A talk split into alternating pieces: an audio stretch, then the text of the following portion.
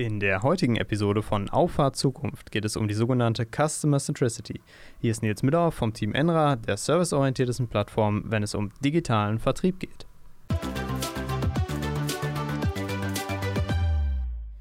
Und damit herzlich willkommen zusammen. Bei mir ist heute Nico Just und er ist Customer Success Manager bei Enra. Hallo Nico, schön, dass du heute dabei bist. Grüß dich Nils, hi. Nico, ich habe schon gesagt, du bist Customer Success Manager. Vielleicht für alle, die noch nicht so viel mit dieser Jobbezeichnung anfangen können, was genau ist denn deine Aufgabe? Ich glaube, es wird ganz gut am Namen deutlich, Customer Success. Ähm, ich glaube, daran wird es schon ganz gut deutlich, worum es überhaupt geht. Also letzten Endes geht es darum, den Kunden mit unserem Produkt erfolgreich zu machen. Aber das proaktiv. Das heißt, der Kunde sollte sich im besten Fall gar nicht erst bei uns melden müssen, wenn er gerade nicht weiterkommt, irgendein Problem hat oder ähnliches, sondern es gibt spezifische Maßnahmen, um diesen potenziellen Problemen direkt aus dem Weg zu gehen, diese zu vermeiden, vorzubeugen. Also im Grunde eine Art Prophylaxe. Auch wir bei Enra haben mittlerweile viele verschiedene Maßnahmen im CSM, im Customer Success Bereich, entwickelt. Ja, zum Beispiel starten wir immer mit einem persönlichen Onboarding in die Plattform, damit unsere Kunden einen einfachen Start mit unserer Software haben. Aber ich führe auch ja, ganz unterschiedliche Workshops durch. Ja, als Beispiel können wir da zum Beispiel mal unseren Hybrid Sales Workshop nehmen. Ja, in diesem Workshop geht es eigentlich gar nicht um unsere Software, sondern erstmal ganz im Allgemeinen um die Bedeutung des digitalen Vertriebs. Dabei möchten wir ja zum einen unsere Bestandskunden, aber auch unsere Neukunden über die zukünftigen Themen des Vertriebs aufklären. Ähm, ja, dabei zum Beispiel Potenziale, Erfolgsfaktoren, Hebelwirkung des digitalen Vertriebs aufzeigen, ähm, um ihnen auch gewisse Ängste ähm, für die Umsetzung des digitalen Vertriebs zu nehmen. Ja, damit sind wir schon fast direkt beim Thema der heutigen Folge angekommen, nämlich eben Customer Centricity oder auch einfach Kundenzentrierung zu Deutsch. Was heißt denn Customer Centricity ganz allgemein für dich? Also ich glaube, dass ähm, viele sich den Ansatz von Customer Centricity ganz falsch vorstellen. Also es geht dabei nicht darum, irgendwie zu versuchen, den Kundensupport vielleicht noch freundlicher zu gestalten, irgendwie noch freundlicher zu seinen Kunden zu sein. Das ist alles schön und gut. Ähm, aber das ist natürlich nur ein ganz kleiner Bruchteil. Es geht eigentlich um ein tiefgreifendes Mindset, was sich über alle Abteilungen im Unternehmen äh, verankern, festsetzen muss, ähm, um ja, damit die, damit die Bedürfnisse des Kunden Grundlage für die meisten, für die allermeisten Entscheidungen im Unternehmen werden. Wie unterscheidet sich denn jetzt die Kundenzentrierung im Vertrieb von der Produktzentrierung? Denn die wird ja im Vertrieb herkömmlich oft genutzt. Ja, also zum einen geht es, glaube ich, hierbei um Kundenbindung. Ja, wenn der, wenn der Kunde in den Fokus rückt und man auf seine Bedürfnisse und Wünsche eingehen kann, kann ich diesen zum einen länger halten, aber ich kann ihn natürlich zum Upsell, zum Cross-Sell bewegen. Also weitere Einkäufe werden von dem Kunden getätigt. Ähm, wir wissen ja alle, Bestandskunden zu halten ist eigentlich wesentlich günstiger als Neukunden zu akquirieren. Deswegen ist da Kundenbindung natürlich essentiell. Aber auch bei Neukunden ist, glaube ich, der Denkansatz mittlerweile ähm, enorm wichtig geworden. Ja, also wenn ich bei Neukunden den Denkansatz Customer Centricity verfolge, dann ähm, versuche ich zum einen eine gewisse Beziehung zu meinem Kunden aufzubauen, ein Vertrauen zum Kunden herzustellen. Ähm, aber was ich zum anderen auch ganz wichtig finde, dass sich das Kaufverhalten der Kunden ändert. Ja, bei der Produktzentrierung würde ich zum Beispiel meinem Kunden einfach ja, sämtliche Features der Software vorstellen. Ich weiß aber zuvor gar nicht, was braucht mein Kunde überhaupt. Ja, also ich habe, ich weiß, ich kenne die Bedürfnisse nicht, ich kenne seine Wünsche nicht, seinen Bedarf kenne ich nicht. Und beim Customer Centricity Ansatz steht das natürlich wieder im Mittelpunkt. Das heißt, ich versuche erstmal seinen Bedarf, seine Wünsche zu analysieren, um ihm dann eine zugeschnittene, passende Lösung vorzustellen. Okay, also man könnte vielleicht auch sagen, dass sich das für besonders komplexe Produkte auch äh, anbietet oder Produkte mit vielen verschiedenen Facetten, so wie wir eben auch unsere verschiedenen Suiten haben, die wir eben dann unseren Kunden anbieten können. Aber warum hat sich denn in Sachen Kundenzentrierung in den letzten 20 Jahren überhaupt eine Veränderung ergeben? Ja, ich glaube, hier ist das Stichwort ganz klar Customer Empowerment. Bei dem der Kunde ja zu einem sehr machtvollen Influencer, insbesondere eben durch diese sozialen Medien wird. Ja, aber auch die unterschiedlichen Bewertungsportale machen den einzelnen Kunden ja sehr mächtig. Ja, der Kunde hat eigentlich grundsätzlich auf sämtlichen Plattformen die Möglichkeit, sein Feedback in irgendeiner Weise zu hinterlassen. Und ich glaube, dass das zumindest einer der Gründe ist, wieso ein großes Umdenken stattgefunden hat. Vielleicht mal als Leitfaden für unsere Zuhörer. Was sind denn so deine Meilensteine in Sachen Kundenzentrierung? Welche ja, Aspekte müssen auf jeden Fall berücksichtigt werden dabei? Ja, also ich glaube, so einen allgemeinen Leitfaden gibt es nicht unbedingt. Ähm, also zunächst ist, glaube ich, mal wichtig, erstmal diesen Ist-Zustand irgendwie zu erfassen. Ja, also was sind überhaupt meine Kunden? Ja, hier könnte man zum Beispiel ähm, eine Buyer Persona konstruieren, um erstmal zu schauen, ähm, ja, wer ist mein Kunde und ähm, passen die Bedürfnisse meiner Zielgruppe überhaupt noch zu 100 Prozent zu meinem Produkt? Ja, also deckt sich das an der Stelle.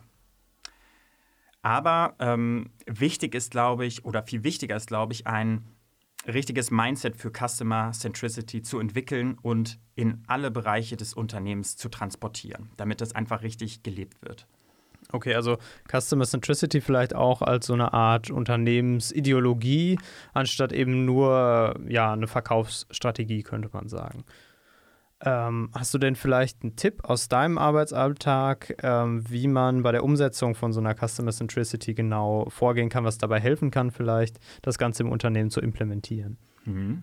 Ja, ich glaube, das Wichtigste ist nach wie vor der persönliche Austausch am Kunden und das äh, in geregelten Abständen, also wirklich kontinuierlich, regelmäßig, ähm, damit ich eben ähm, genau auf die Bedürfnisse reagieren kann. Ja, ich gebe vielleicht mal ein Beispiel. Also die Bedürfnisse ändern sich teilweise sehr schnell. Das haben wir gemerkt während des Lockdowns in der Corona-Pandemie. Gab es ganz andere Bedürfnisse als in der jetzigen und in der ja, sehr dramatischen Energiekrise, die uns wahrscheinlich auch noch bevorstehen wird. Ähm, demnach ist es wahnsinnig wichtig, immer im engen Kontakt mit dem Kunden zu stehen, um ja, schnell und agil auf Veränderungen reagieren zu können. Okay, du hast die sich verändernden Bedürfnisse erwähnt. Wann ist denn sozusagen für dich der beste Zeitpunkt, um mit der Customer Centricity zu starten? Am Anfang oder am Ende des Verkaufszyklus? Also ich bin fest davon überzeugt, dass Customer Centricity zu jedem Zeitpunkt und von jedem Mitarbeiter gelebt wird. Ja, ähm, ich glaube, dass ein kurzer negativer Kundenkontakt, ja, ein negativer Touchpoint lässt schon sämtliche positive Erfahrungen in den Hintergrund rücken. Ja, deswegen ist es da enorm wichtig, ähm, das über den ganzen Verkaufszyklus abzubilden. Okay, nochmal dann vielleicht auf unsere Unternehmenspraxis abgehoben. Ähm, wie setzen wir denn so eine Kundenorientierung bei Enra konkret um? Ja, wie bereits erwähnt, also zum einen versuchen wir natürlich mit jedem unserer Kunden in diesen regelmäßigen Austausch zu gehen. Ich glaube, das ist, das ist einfach enorm wichtig und bildet ja diese Customer Centricity ähm, gut ab, um eben direkt Impulse, Bedürfnisse vom Markt zu erfahren. Ne? Und so können wir eben schnell äh, und agil reagieren. Aber wir haben auch ähm, ja, kleinere Maßnahmen entwickelt. Ja, wir haben zum Beispiel ähm, unsere Onboarding-Box, die wir jedem Kunden direkt nach Kauf ähm, zusenden. Das ist eine individuelle Box mit ein paar Kleinigkeiten. Da sind Süßigkeiten da drin. Da ist eine Google Cardboard, so eine ähm, VR-Brille aus, aus Pappe, die man ganz einfach mit seinem Smartphone, ähm, also wo man sein Smartphone reinstecken kann, um so ein kleines VR-Erlebnis zu haben. Und das sind schon so kleine Aufmerksamkeiten, die direkt zu Beginn schon für ein positives Erlebnis sorgen. Hast du denn vielleicht noch ein Beispiel für ein Feature in unserer Software, das direkt aus der Nachfrage eines Kunden heraus entstanden ist? Ja, ich glaube, ein gutes Beispiel ist da unser ähm, Sales Hub, bei dem ich meinen Kunden direkt im virtuellen Raum treffen kann, empfangen kann. Und ähm, auch das stammt aus den Impulsen vom Markt heraus. Ja, unsere Kunden haben während der Corona-Pandemie bemerkt, dass sich der Vertrieb ohne persönliches Treffen hervorragend und auch viel effizienter mit digitalen Tools abbilden kann. Ja, Allerdings ähm, bemängelten dann einige Kunden das fehlende Erlebnis bei diesen gängigen Meeting-Tools. Ähm, oftmals wurde ähm, ein, eine langweilige PowerPoint-Präsentation gezeigt, der, der Screencast fing an zu ruckeln, die Verbindung war schlecht und es war einfach kein Erlebnis mehr. Und genau da wollten wir eben direkt mit dem Sales Hub ansetzen und das digitale Kundengespräch auf eine neue Ebene holen. Ja? Die Möglichkeit, sich direkt im virtuellen Showroom zu treffen, schafft einfach ein, ähm, ja, ein ganz neues Einkaufserlebnis. Mhm. Und wie, wie sieht dann so eine Implementierung aus? Wie wird da dann vorgegangen, ähm, ja, wenn man so ein Feature dann erstmal sich erarbeitet hat? Ja, ich glaube, es ist äh, wichtig, dass solche Impulse nicht nur von einem Kunden kommen. Ne? Also wir versuchen natürlich dann auch bei anderen Kunden mal zu horchen, ob das grundsätzlich ein spannendes Feature ist, ähm, ob das auch bei der breiten Masse eben angenommen wird. Es reicht natürlich nicht aus, wenn das Thema zu spezifisch ist und am Ende nur von einem Kunden dann umgesetzt wird. Ähm, für den Sales Hub zum Beispiel haben wir aber auch nochmal Studien herangezogen. Ähm, dort zum Beispiel eine Studie der Ruhr-Uni Bochum und auch von McKinsey, ähm, bei denen genau evaluiert wurde, weshalb der Bedarf nach digitalen Vertriebsmöglichkeiten dramatisch steigen wird in der Zukunft. Da habe ich natürlich einen, ähm, eine viel größere Zielgruppe durch so eine Studie abgebildet. Mhm.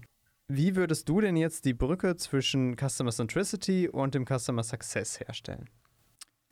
Ich glaube, zwischen den beiden Themen gibt es wirklich essentielle Zusammenhänge. Also ich würde fast sagen, dass Customer Centricity irgendwie in gewisser Weise der, der Motor das Herzstück eines ähm, ja, jeden Customer Success Managers sein sollte. Ja, und dabei kristallisiert sich auch eigentlich die wichtigste Aufgabe, ähm, nämlich dieses Mindset, da wären wir wieder beim Thema Mindset, ähm, dieses Mindset in das Unternehmen zu transportieren wieder und das zu verbreiten und zu schauen, dass jeder Customer Centricity lebt. Mhm. Abschließende Frage an dich. Ähm, ja, ich würde sagen, wir sehen gerade ganz viele neue technische Möglichkeiten entstehen. Äh, einmal Big Data, natürlich schon etwas länger auch Virtual Reality, das Metaverse. Ähm, das sind ja nur ein paar Schlagworte von eben ganz bahnbrechenden Veränderungen. Wie glaubst du denn, verändert sich die Customer Centricity vor diesem Hintergrund in Zukunft? Ich glaube, das ähm, wird sehr, sehr spannend werden. Also generell natürlich das Thema Big Data wird immer wichtiger. Ähm, klar, je größer die Informationsgrundlage über meine Kunden ist, desto besser kann ich letzten Endes auf deren Bedürfnisse eingehen. Ja, also da das Stichwort personalisierter Content zum Beispiel. Ähm, je mehr Informationen ich da habe, desto besser kann ich da auf Wünsche reagieren. Aber ich glaube, auch andere Technologien wie VR und Metaverse bilden eigentlich eine, eine hervorragende Grundlage für den Vertrieb der Zukunft. Und ähm, dadurch setzt sich natürlich das Kundenerlebnis nochmal von dem jetzigen ab. Das wird sich nochmal drastisch verändern. Ähm, als Beispiel im Metaverse finde ich immer super spannend, dass ähm, ja, Mimik und Gestik reproduziert werden vom Verkäufer, aber auch dann vom, vom Einkäufer. Ja? Was jetzt gerade nicht möglich ist. Also vor der Kamera ist es, ähm, ja, Gestik funktioniert vielleicht noch im gewissen Maß, aber Mimik wird dann schon schwierig vor der Kamera.